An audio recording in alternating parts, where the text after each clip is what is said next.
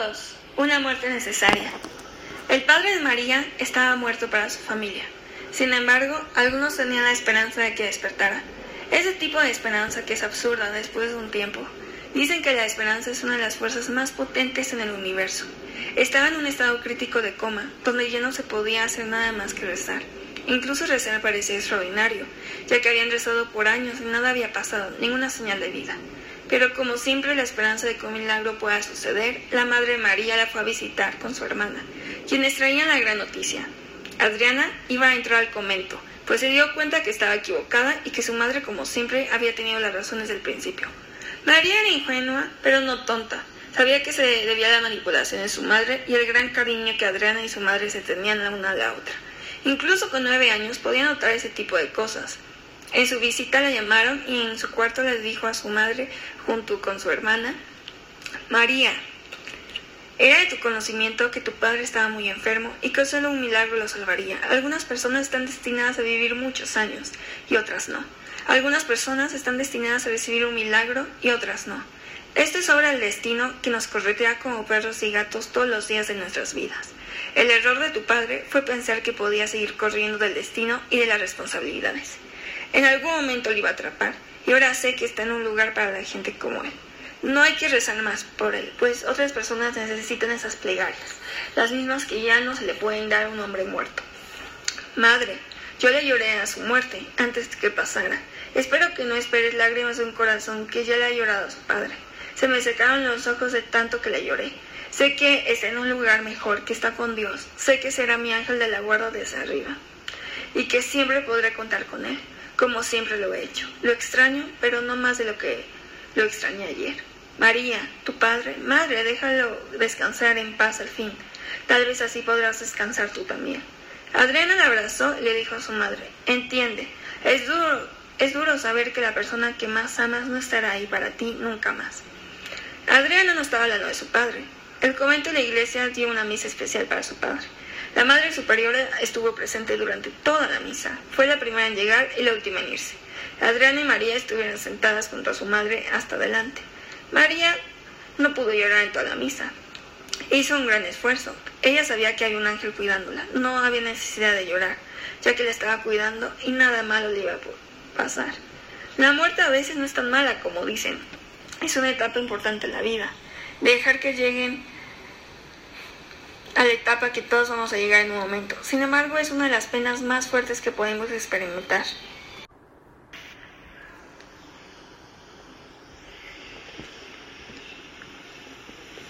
Dejar ir a una persona que no queremos que se vaya. Todavía queremos hacer memorias y estar con esa persona. Nos causa una tristeza grande por las circunstancias de su muerte y las circunstancias en las que se encuentra nuestro corazón, los vacíos que vamos a, a tener y quién sabe cuánto tiempo nos vamos a sentir así. A veces siente como si fuera una eternidad, una eternidad de agonía.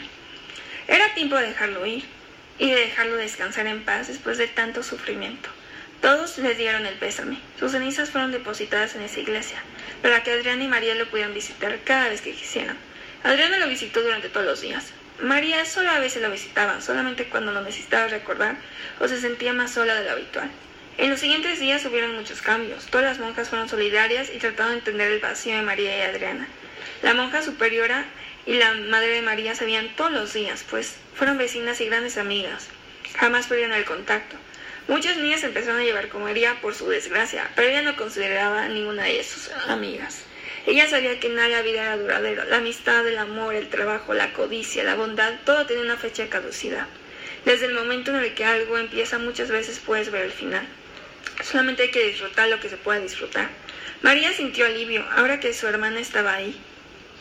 No sentía tanta presión. Se dividía entre las dos. La verdad es que Adriana y María perdieron el contacto en el convento. Nada es duradero, ni siquiera la familia, porque somos personas que siempre esperamos más de lo que podemos dar o muchas veces damos más de lo que podemos recibir. No es por ser familia significa que tienes que dar todo o que tienes que hacer todo lo que te pidan. Tampoco significa que vas a tener un amor imparable por alguien. Eso se gana con el tiempo y con las acciones. Adriana esperaba que María la viera todos los días, que le contara sus secretos, que tuviera confianza en ella, que hablaran todo el día de sus tristezas y de que recordaran todas las penas que habían sufrido. A cambio, ella le ofrecía un amor, un hombre en el cual llorar, una confesión diaria y un abrazo cálido. María solamente veía un quebradizo, una verdad en cada tres mentiras y un abrazo tan frío como el corazón inexistente de su madre. María esperaba que Adriana le ayudara a escapar del sueño que no era el de ella, que le ayudara a entender a que todas, que algunas personas tienen la pasión y otras ciertamente no la tienen. Ella sueña con viajar a lugares que nadie ha visto o imaginado jamás, ver si hay mundos nuevos, cosas nunca antes vistas. Ella está dispuesta a apoyarla y ayudarla a perseguir sus sueños y a prometerle jamás volver con su madre. María no podía confiar en Adriana como lo hizo antes, que lo intentara. La desconfianza es como cuando alguien te golpea. Puedes seguir acercándote a la persona, pero teniendo tus reservas, o puedes dejar de acercarte a esa persona para no salir lastimada. Habían pasado algunas semanas de la muerte de su padre. María y Adriana habían pasado la mayoría del tiempo juntas. María ya no se sentaba con Catherine y estaba convenciendo a su hermana de escapar con ella, a buscar nuevos mundos, nuevas aventuras, nuevas historias que inspirarían a nuevos escritores a escribir nuevos libros. Buscaba novedad. Adriana estaba haciéndole creer a Mariana que odiaba, a María que odiaba el comento. En realidad estaba encantada. Ella siempre veía las cosas buenas a las malas. Empezó a ver todo lo bueno que traía esa vocación cosa que su hermana sabía que prefería ignorar. Al final de la semana, María y Adriana habían escrito juntas una carta acerca de sus disculpas por huir de esa forma. María había preparado todo para irse, tenía un plan que simplemente no podía fallar, excepto que falló de una manera no tan creíble como los otros intentos de escape. Catherine se estaba poniendo celosa de que María ya no quisiera estudiar con ella.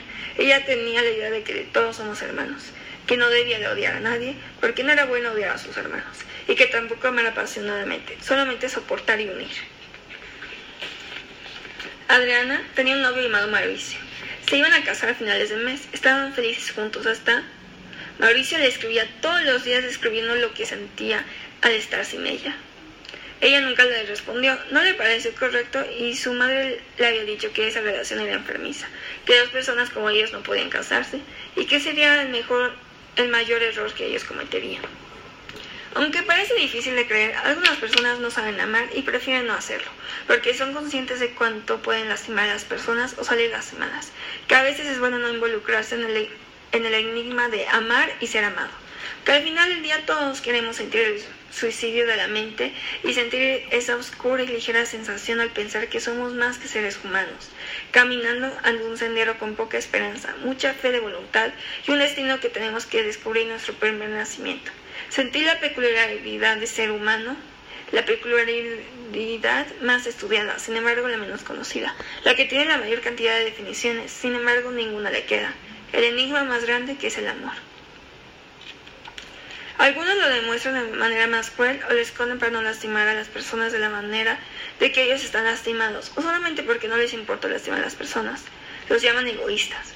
Mauricio no era de ese tipo de personas. Él era le hubiera bajado el cielo y las estrellas, pero como cualquier persona acertó de dar algo que jamás iba a ser correspondido, porque no importa cuánto trates si una persona no muestra interés por ti, muy difícilmente lo sentirá. Y como acertó de no sentir correspondido su amor, la dejó y empezó a buscar a alguien que sí le corresponde en el arte del amor. Dejó de escribir a Adriana diciéndole en su última carta.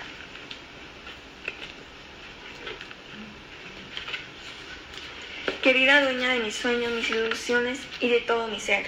Adriana, en mis otras cartas te profesé mi amor, las locuras que he hecho por ti, las locuras que me hiciste hacer desde el día que dijiste sí a la pregunta más difícil de mi vida, y las locuras que estaba pensando hacer por ti.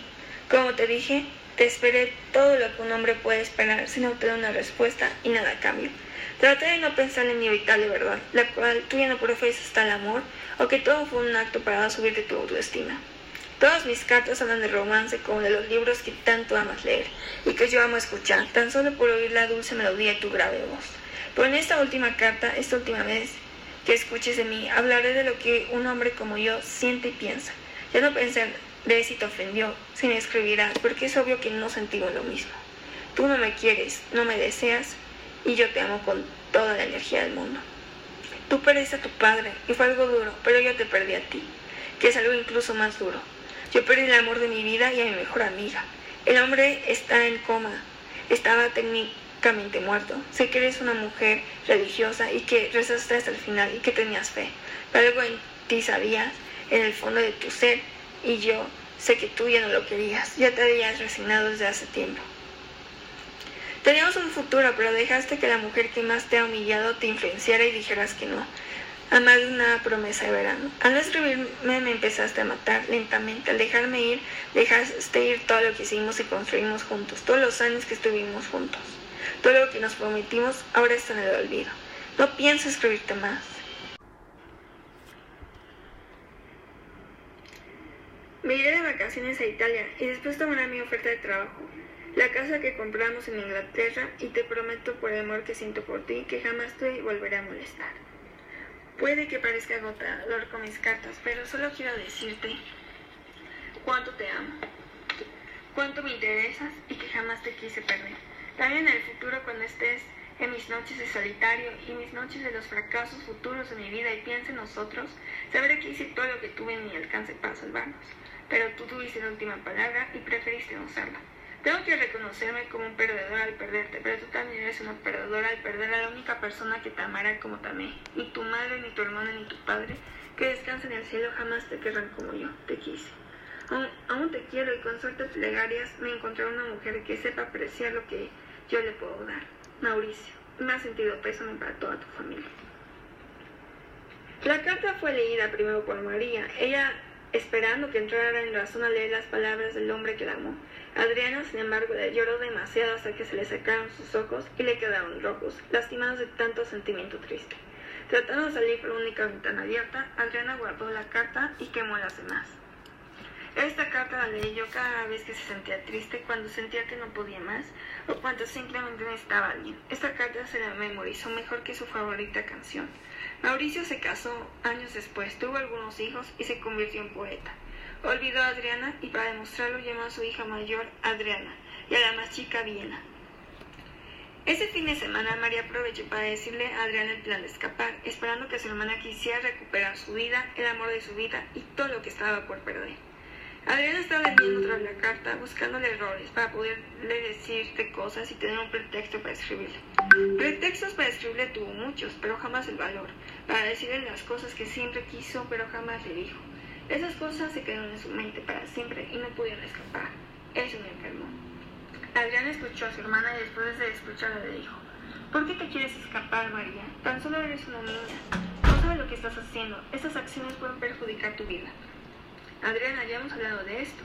Puedes tener tu vida otra vez a Mauricio. No seas tan dramática, María. Eres tú hablando a nuestra madre. Cada día te pareces más a ella. Esa carta que escribiste está mal. Está mal querer hacerle esto a nuestra madre después de lo que pasó con nuestro padre. ¿Por qué no lo puedes superar? ¿Por qué murió María? En el momento en que entró en coma ya se estaba muriendo y la esperanza de que algún día él volviera también. Eres una niña para entender. Tal vez, pero no soy tan mía para ver que estamos siendo controladas por nuestra madre. Yo tengo que aguantarla, pero tú no. Tú estás a tiempo de huir, pero una vida inolvidable. La vida no tiene que ser dramática con sufrimiento. Puede ser feliz y llena de alegría y amor. La vida no tiene que ser como la que conocemos. Nuestra madre no nos controla, solo ve lo mejor para nosotras. Si eso te hace sentir tranquila, sí, Adriana. Adriana, con el pensamiento de su madre, fue con la madre superiora y le comentó todo.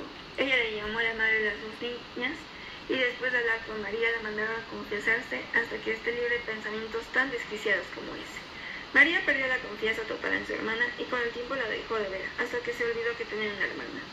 La madre superiora le prohibió a María salir a la calle, excepto que fuera totalmente necesario. Y cada semana tomaría el té con su madre para ver su progreso. Lo único que unía a María con Adriana era la sangre. Lo más triste que perder a alguien es darte cuenta que en realidad no puede esperar algo que jamás tuviste. No estés segura que ella quiera eso, Madre Superiora le dijo. Tonterías, es una niña, te lo digo yo que soy su madre. Este es su sueño, solo necesitamos una muerte necesaria para que mis hijas entraran en razón. La Madre María le dijo. No me parece que tu hija haya entrado en razón. La Madre Superiora le contestó.